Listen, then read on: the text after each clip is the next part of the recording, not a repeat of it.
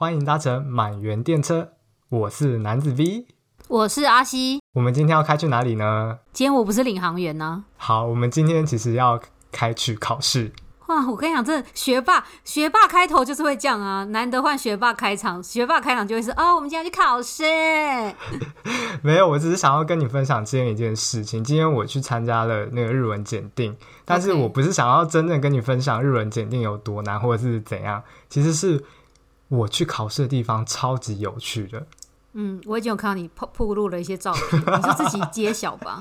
我竟然是在迪士尼考哎、欸，而且我其实一开始啊，那时候在跟你聊迪士尼的时候，我就是心里还是有点难被你说服，就是那种迪士尼的魔力或震撼。但我今天搭上那个迪士尼小列车，你知道你知道那个小列车吗？我知道，对，而且它的那个列车里面呢、啊，是会有播迪士尼的音乐。我当然知道啊，什么意思啊？而且还有美女与野兽的歌。嗯，就是你上次哼的，我那时候.那个那个当下，我就觉得我我应该要进迪士尼，而不是进考场。而且很有趣的是，我竟然不知道大考大会啊，竟然租了迪士尼的饭店让我们考试。哎，那你以前都会在哪里考啊？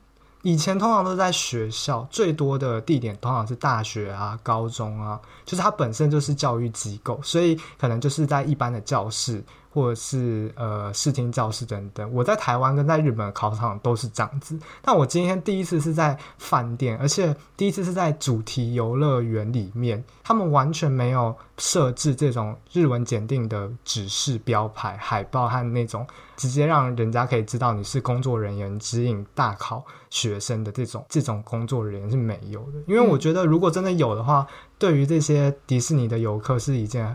很不好的事情，会破坏他们的氛围。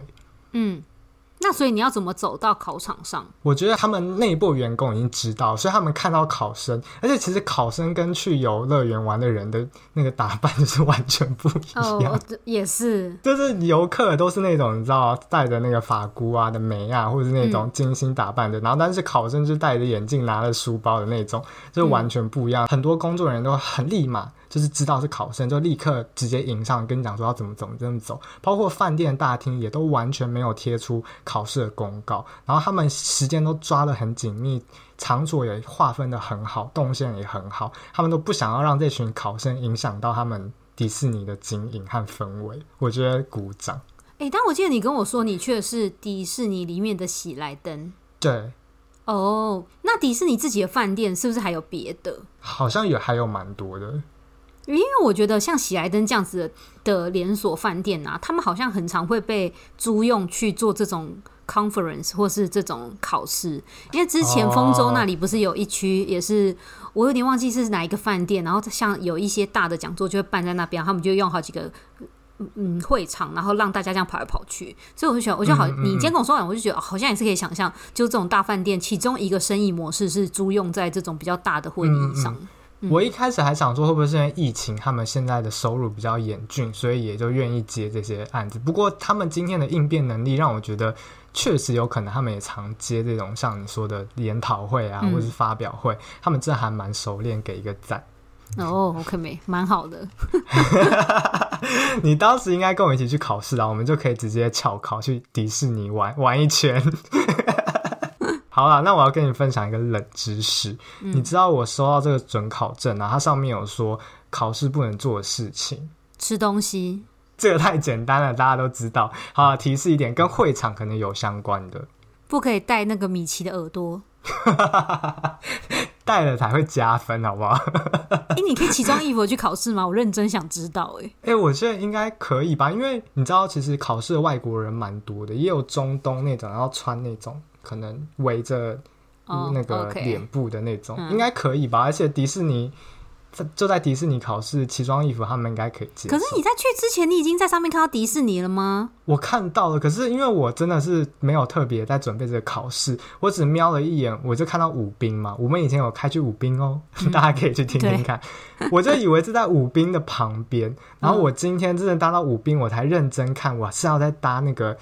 空中的小火车搭到那个饭店，嗯，在饭店里面考试，我才恍然大悟，原来我是在饭店里面考试。嗯，而且我们的教室上面是有那种水晶灯呢，因为他们好像可以办一些婚宴会场吧？就是、对对对对对，所以我们就是用婚宴的场地，我真是受宠若惊。嗯、好啊，那我要公布答案了，就是他们有明文的跟大家说，不要开车到会场来考试。为什么？因为这样子会影响到呃迪士尼的游客他们的出入啊，然后也会影响就是会场的管理，所以他们都说尽量就是用呃大众交通工具来，包括电车啊，或是接驳车或是公车。你以前有在日本考过日文检定吗？有有一次。那那其他会场也是会规定不可以开车吗？其实我忘了。OK，失望。但我只是想要表达是，其实在日本租车是我们的好帮手。我现在我我不敢说。好了，我们要接回我们的主题。我们今天要聊的主题是，学霸自己在日本租车。OK。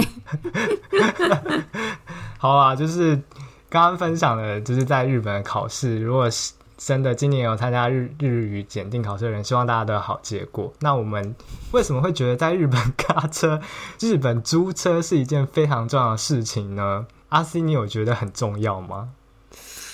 嗯，我觉得很难，我很难，我很难界定这件事欸。因为其实我跟阿西在日本的回忆里，其实有租车这件事情占了很多次欸。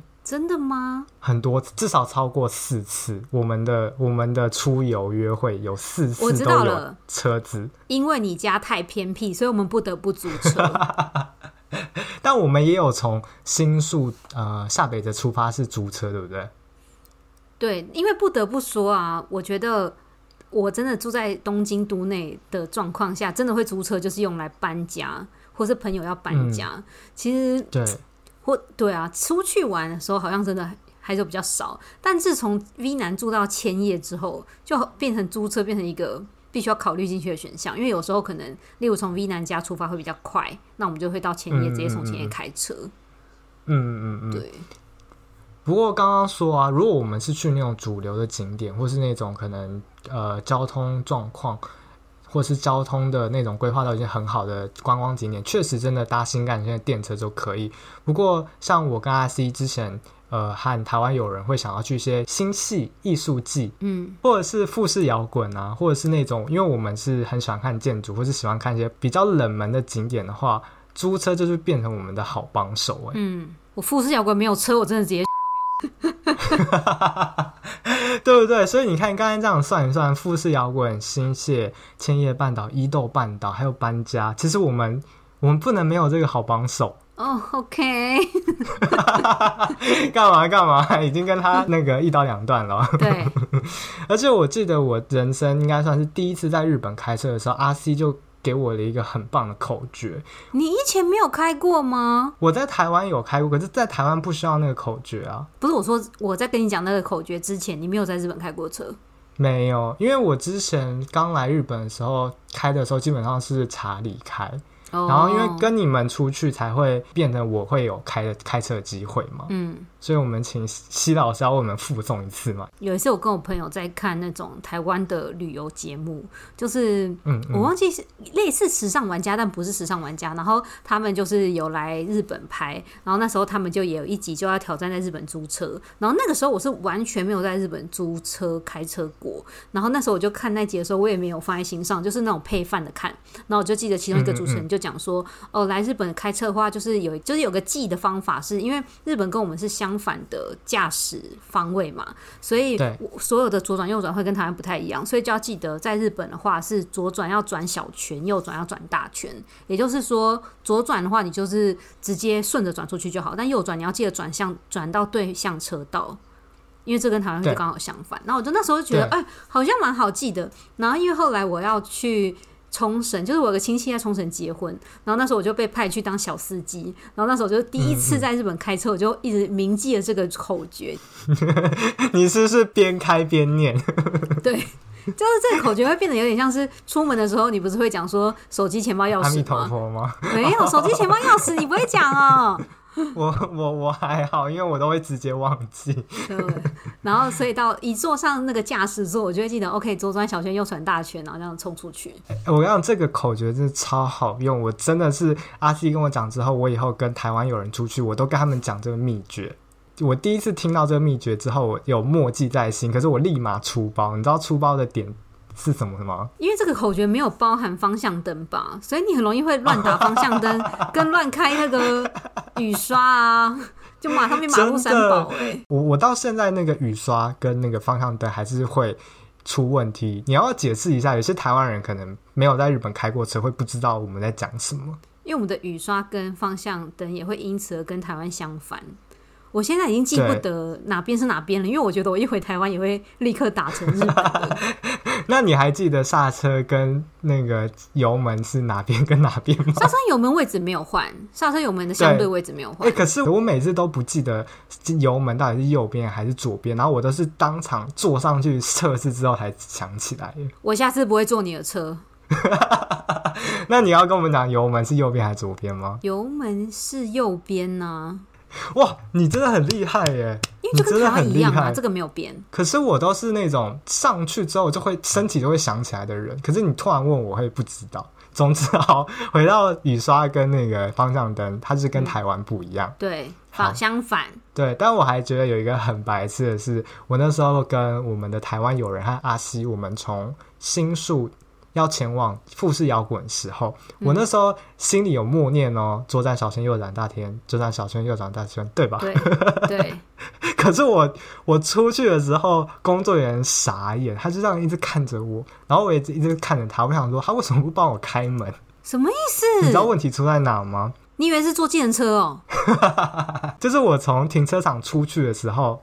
要过那个闸门的时候，你知道问题出在哪吗？哦，你你开到呃入口去，对，你好聪明哦。那个那个店员整个就是傻眼，就想说啊，先生不好意思，出口在另外一边哦。所以这个也是一个颠倒的概念，对不对？哦，这个我有点难想象，因为你们那那一次在牵车的时候，我正在家里等麦当劳。哦，原来如此。哎，麦当劳也是跟那个。开车啊，租车是一个 set，因为麦当劳就很方便，买了可以在车上吃。对，租车好朋友。那你在日本开车，还有没有觉得在日本开车很不一样的地方，或是你觉得必推的东西？我觉得，因为我那一次在冲绳租车的时候。就是真的是全部都要我来掌控的原因，是因为我负责要载的家属们都是没有驾照，所以他们对于开车也没什么概念，所以我那时候就特别记得，一定要记得租有 GPS 的。哎，是不对，是就是有导航的车，因为我有我第一次在东京搬家的时候，我请我同事，呃，我日本同事租车，然后那时候我就想说，不就用那个 iPhone 的那种 Google Map 就可以导了吗？为什么一定要加价买租那种就车子里有导航的？但我第一次跟我的日本同事租了之后，我才发现，因为。在首都圈里面的高速公路，有一些会走地下道，所以如果他走地下道的时候，他就真的完全什么搜寻也搜寻不到。所以那个时候我们第一次因为没有租那个车上附的那种导航，我们就自己用手机导。可一下那个地下那种高速铁路的时候，高速公路的时候，我们根本就什么都搜不到，那我们就一直这样疯狂，对，我们就疯狂开错。然后日本东京最有名就是过路费超爆高，然后我就这样大傻逼，然后就这样钱全部都撒光光。所以我后来就觉得，OK，GPS 的钱不可以省。我也非常认同，而且 GPS 啊，应该跟台湾的功能有一点接近，就是它可以输入电话，对不对？你不一定要打那个日文的注释。但我真的不知道台湾的，如果是车子里面内建的导航，到底做到什么样的程度？因为我觉得在台湾因为比较熟悉嘛，你好像就不会觉得那东西那么必须。可是，在日本啊，就是它那个导航，它是可以帮你计算说，你你假如你设定你的目的地，它就会给你两个选项，一个是你要经过。过路费的话，它大概会多少钱？然后多少时间会到？然后另外一个选项就是，如果你想要减少过路费，或是甚至不想付过路费的话，他会跟你说，那你这样子会开多久的话可以到？然后那时候我就觉得这两个选项蛮重要的，因为举例来说，如果你去冲绳，其实因为冲绳相对于日本岛还是比较小，虽然它还是比台湾大非常多，可是你在那个地方，你可能就可以比较常使用不要付过路费的选项。我觉得这件事蛮蛮有帮助的。对，嗯、像我跟阿西那时候，我们去艺术季的时候，或伊豆半岛，嗯、其实我们也都常会在那个两个两个 route 里面去挑选。如果时间不赶的话，我们就是走不用收费的，对，然后花多一点时间开车也可以，对啊。嗯然后刚刚讲的那个输入电话号码的查询方式，我也觉得蛮好用，因为台湾人或是不会呃日文或是不会汉字的外国人，可能是一个很方便的方式，对不对？嗯，那个东西好像我不知道是不是 Google Pay 还是日本的一些其他的。有点像是查车子或是查一些路线的 APP，你也都是直接可以搜寻电话号码。然后我之前最惊讶的事情是有那种公车站牌，它会有个自己的电话号码，所以你也可以输入那个电话号码，嗯、你就知道你要到那个公车站要怎么到。哦，那真的还蛮方便的。对，我记得啊，因为我们在，比方说我自己的经验，因为我在台湾的老家，在一个在台北，一个在新竹，所以其实即便过年要回老家，也那个距离我其实很少会用到高速公路的休息站。嗯，然后，但是我在日本，可能是因为我们租车出去玩的点都会相对的开车比较久，然后我就觉得、嗯、休息站真的是一个好帮手。我觉得，因为我们前几次出去玩的情况，必须要去休息站，例如富士摇滚，我们就是一个大半夜在路上狂奔，所以我们就必须要去休息站买咖啡，不然我们真的只差没用注射的好不好？然后，其实我觉得，我觉得蛮常会从东京开去。箱根，我觉得香东京到箱根会有几个，就是网络上特别有名的休息站，所以你有可能就是想下去看看，嗯嗯，可能也不至于真的是非常情急。而且我觉得他们休息站就是很有卖点嘛，因为他们休息站就会卖，假如你会一路经过，例如山梨县才会到目的地，它中间就会卖山梨县的土产，所以你就可以一路这样吃吃喝喝，吃吃喝喝到你的目的地这样子。对，我觉得它真的还蛮推，就是它除了那种最基本盘的尿尿功能，还有什么丢垃圾，因为你知道一群人塞在一个小车子里面，那个垃圾会越来越多。然后还有就是换人开的时候，也是一个交换的一个好地点嘛。然后有时候我们回程的时候经过那个休息站啊。都是我们 就是恶补那个欧米亚给的好时机。哎，那个休息站真的超夸张的，哎，都超多人这样大排长龙，嗯嗯。可能不想买，然后看这么多，就是买的观光客自己都会想买。对，因为他就会一直贴给你说这是这边限定哦，然后就买单。而且我之前还有看过一个还蛮厉害的，他们是有那种呃可以。换外币的机器放在那个休息站哦，这个我，我看过两三个。对啊，我那时候去富士宫的时候有看到哦。我觉得这商人真的太厉害了，嗯，蛮厉害的。好了，那你这样子有推荐大家来的时候利用租车这个好朋友吗？要不要总结一下？哎、欸，我其实不会推荐呢，因为我我特别记得那时候去英国玩的话，英国跟日本一样，也是同一个驾驶边，也就是英国跟台湾是相反驾驶边。然后那时候我就听到一些朋友什么把车一直开到草上啊，然后还有人把 还有人来日本，然后车子开到那个安全岛撞啊，然后赔多少钱啊什么什么的。然后那时候就觉得，好啊，如果真的不习惯，好像真的不要勉强，因为我觉得还是蛮危险的，就是不管是对路人还是对。对自己，然后我觉得像台湾现在可能有比较提倡，就是有一些路口你要你必须要自主性的停车再开。像日本这个规定就比较严格嘛，就算这里没有红绿灯，但你只要到路口，你就应该要先停下来再开。所以像这些，我觉得如果真的要来日本开车之前，可能真的还是要多做一点功课，就是真的就是为了要减少风险啦。对啊，嗯嗯，确实。那你推的理由是什么？我推的理由其实蛮简单啦。第一个很简单，就是如果你是想要去冷门的景点，像有些人可能想要去那种郊区的 outlet，或是他想要去像我们喜欢看一些建筑的话，那种交通工具很难达到的。但是你又很想要排不同的景点的话，我觉得租车真的是必须。嗯嗯。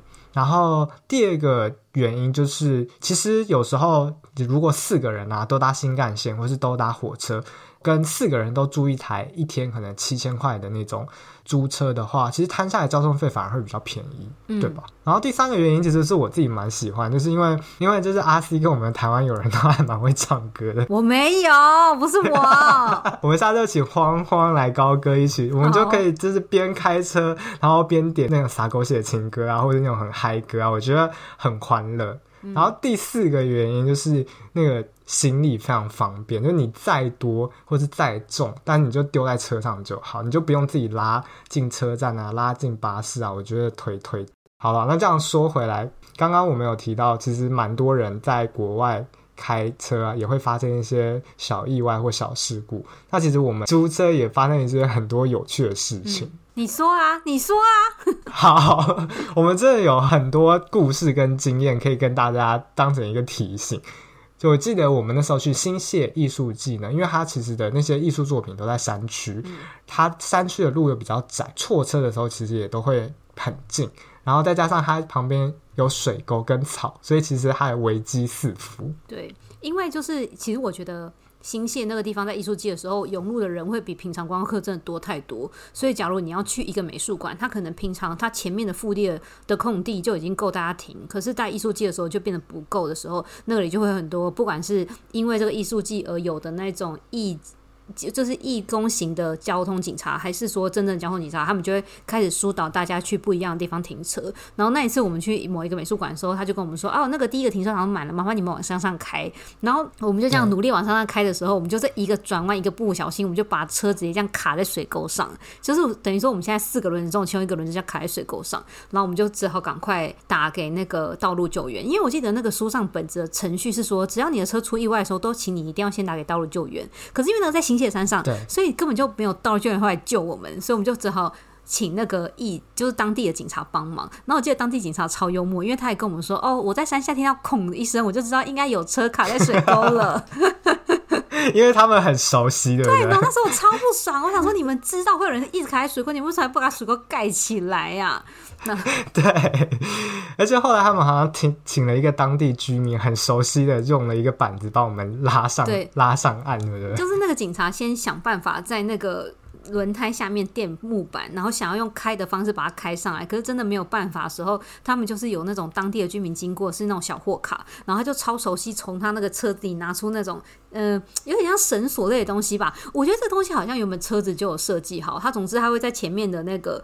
嗯，不是挡风玻璃，就是引擎盖的前面会找到一个可以绑那个钢索的地方，所以那台小货卡就是往前开之后就把我们整台车这样拉上来。然后，但是其实不管怎样，我们这个东西都必须要让警方那里留一个备案，所以我们就必须要等当地的警察上来帮我们登记一些，就是车子号码啊，然后一些就是那个还有驾照名称之类的，然后那个。当地警察超幽默，跟我们说：“哦，不好意思，你们要稍等一下，因为楼下也有一个人，那个车子出了一点小意外，所以他要先处理那边，再上来登记你们哦。”那我就觉得可恶啊！你们大地艺术节目赶快把路修好。而且那时候很有趣的是，因为那个很亲切的北北啊，他的名字跟我们的第一个工作的老板的名字是一样的。后来我们听他的同事叫他名字的时候，我们三个人都噗嗤 笑出来。然后他还要把他名字写下来，我就想说哇，真的太有既视感了，居然跟钱老板名字一样。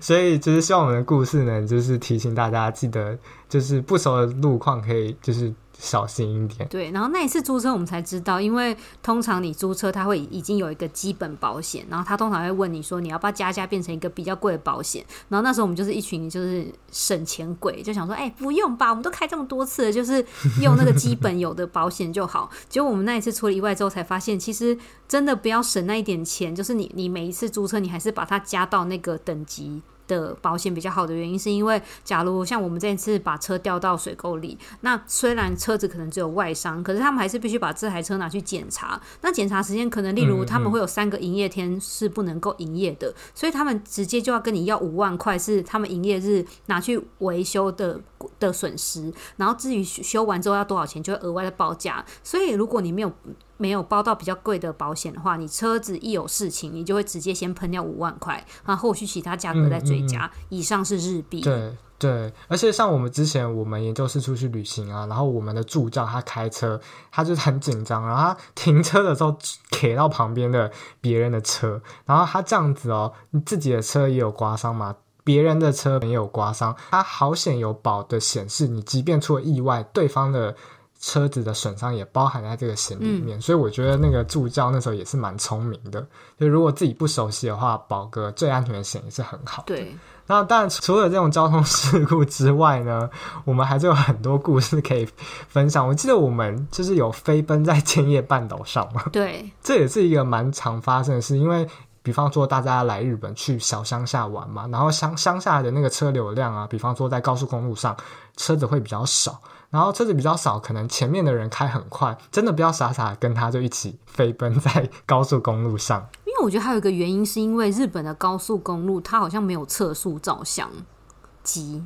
嗯，好像对，嗯嗯，然后所以你根本就不知道为什么大家就这样一直从你旁边这样飞奔而过，然后你看你仪表板肯定已经开时速一百一了，然后你也知道这个限速可能是一百，但所有人都比你快的时候，你就会觉得哦，好像可以快一点。然后结果我们对，对，结果我们那一次就听到警车在后面说：“请你们停下来。”然后我想说，警察在跟我们讲话吗？然后我们就把车子靠边停，然后他就把我们那当时的驾驶带走了。那时候我真的超害怕，我们可能要去法庭或者什么的，因为我们真的超过超多的。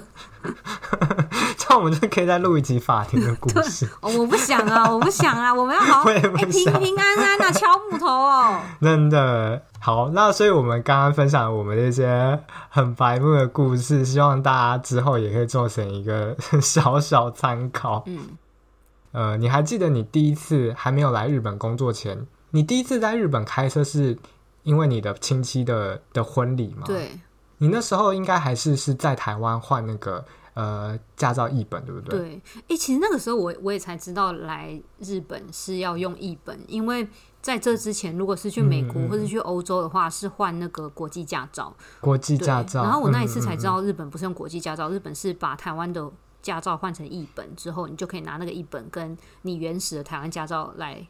就可以租车了。嗯嗯嗯。不过基本上你那时候申请的时候，手续你也都觉得蛮简单的嘛。我觉得台湾的人蛮常来日本自驾人，应该都还蛮蛮清楚的。嗯。然后如果像我们在日本生活比较久的话，我们第一年还可以用那个译本，可是过了一年的话，就一定要去换日本的驾照。那台湾人他们还蛮宽容我们的，我们只需要用驾照就可以换，不需要再参加考试这样子。嗯你除了嗯，在日本有去不同的公司租车，你最近还有用什么不一样的租车形式吗？因为我有点懒散，也不能这样讲，就是换驾照这件事情，你一定要在上班日去那个日本的，他们叫做什么转运什么什么中心，然后他那个东西有六日都不行，六日好像只有开放给日本人，他们每两三年就要更新。驾照的时候，他只有日本只有本国人可以在假日的时候去处理这件事情。所有是外国人，你一定要周一到周五的时候去。然后我上网其实爬一些文章，好像大家都会排队排到爆炸啊。然后每一个地区的监理站要求又不太一样。然后我那时候我觉得东京好像比较方便，因为我那时候查到一些可能像关西之类的地方，他还会要求你列出你当时考试的内容有什么，然后还有你当时的教练名字是什么。然后我就觉得哇，我真的不记得我教练叫什么名字，我也不知道 我那些考试。要怎么翻译？所以我到现在其实还是迟迟没有去换驾照，所以我租车的频率真的降蛮低的。我不像阿 V 男一样，就是很积极的在处理很多事。因为我前一阵子才去更新两年的那个驾照嘛，嗯、然后我才知道其实日本蛮蛮严谨。因为我记得我在台湾更新，好像直接去监理站的窗口。就是帮你换一个新的就可以了，对不对？其实还是已经有改了。其实已经有改了，因为我那个时候要来日本的时候，我记得监理站的人跟我说，现在已经算是可能好像是为了节省纸张之类的吧。就是现在的驾照已经不用像以前一样，嗯嗯嗯，你每你不知道十年的生日就要去换一次还是什么的，就是已经有点像是永久驾照。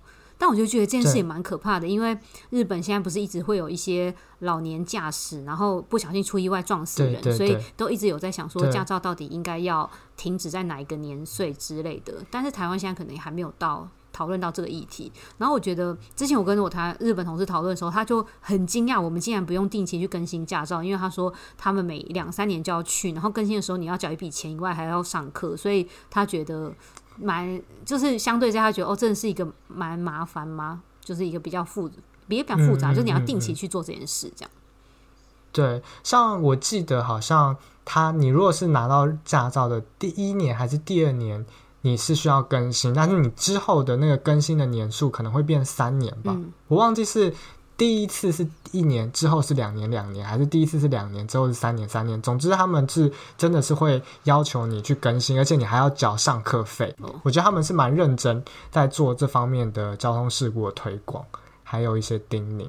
所以你上次去换的时候，你第二次又缴了多少钱？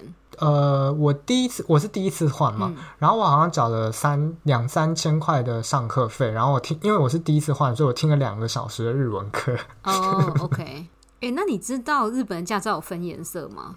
好像有听过，是根据你可以开着车子的种类吗？不是，那是我同事跟我说的，我觉得超酷的哦。就是呃，嗯、你好像是初学者，啊，V 男第一年换到换成日本驾照的时候，他的驾照会是绿色，绿色表示你就是刚拿到驾照的人。然后你三年后，如果你驾照你你有你如果你的违就是你的行车记录都没问题的话，你就会换成一般的蓝色驾照。所以你的蓝色驾照如果也都没有任何违规记录的话，你就会拿到金色驾照。因为我日本同事就跟我说，真的假的？对我日本同事跟我说，我的当然是金色驾照啊。所以他们就说，你如果去看日本人拿什么颜色驾照，你就会知道他到底有没有违规过。但是我后来才上网查才知道，你如果拿了金色的驾照，但你之后有一点松懈，例如你的后座没有系安全带这种哦，你就立刻变蓝色。嗯嗯嗯哎、欸，可是你们公司有很多那种喷漆啊，金色喷漆、银色喷漆，拿来喷一下。我觉得好像是字的颜色不一样哎、欸，但总之我同事啊，他有一格的底色好像不一样。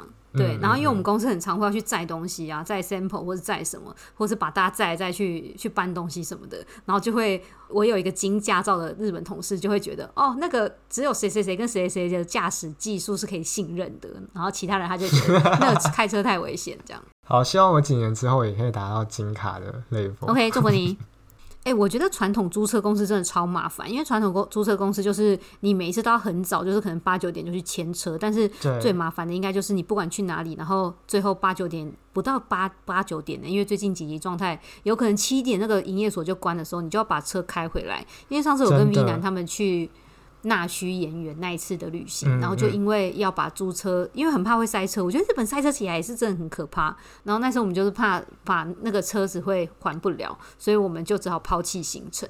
然后这件事就让我觉得超级扼腕。嗯嗯，对，不过现在在日本，好像台湾最近也有开始有这样的租车模式，他们叫做 share car，其实跟共享自行车或是那种 U bike 概念有一点类似。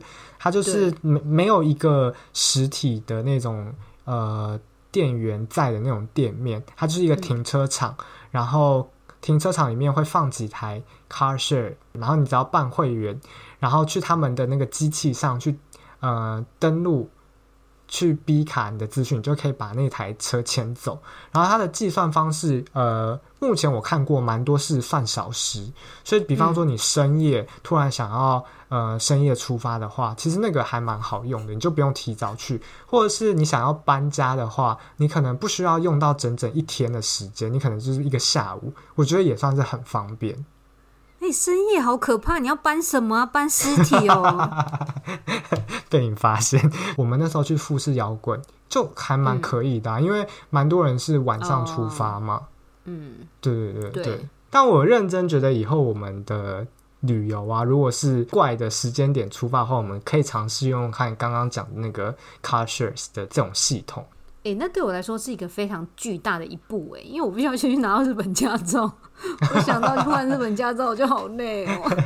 可以的，哎、欸，其实我我刚刚听你讲，其实假日好像可以去。我我因为我是在千叶县，假日可以去，可是真的很塞。可是我真的查了东京的是不行，嗯、所以我才卡在那边。嗯，没关系啊，近期之内我跟慌慌都还是会陪着你在这边奋斗。哎、欸，你不要在那边讲一些恶心的话，我要吐了。如果喜欢今天的内容，欢迎在 Apple Podcast 给我们五颗星或者留言，也可以追踪我们的 Instagram，随时跟我们打屁聊天哦。那我们就下次再见吧，拜拜。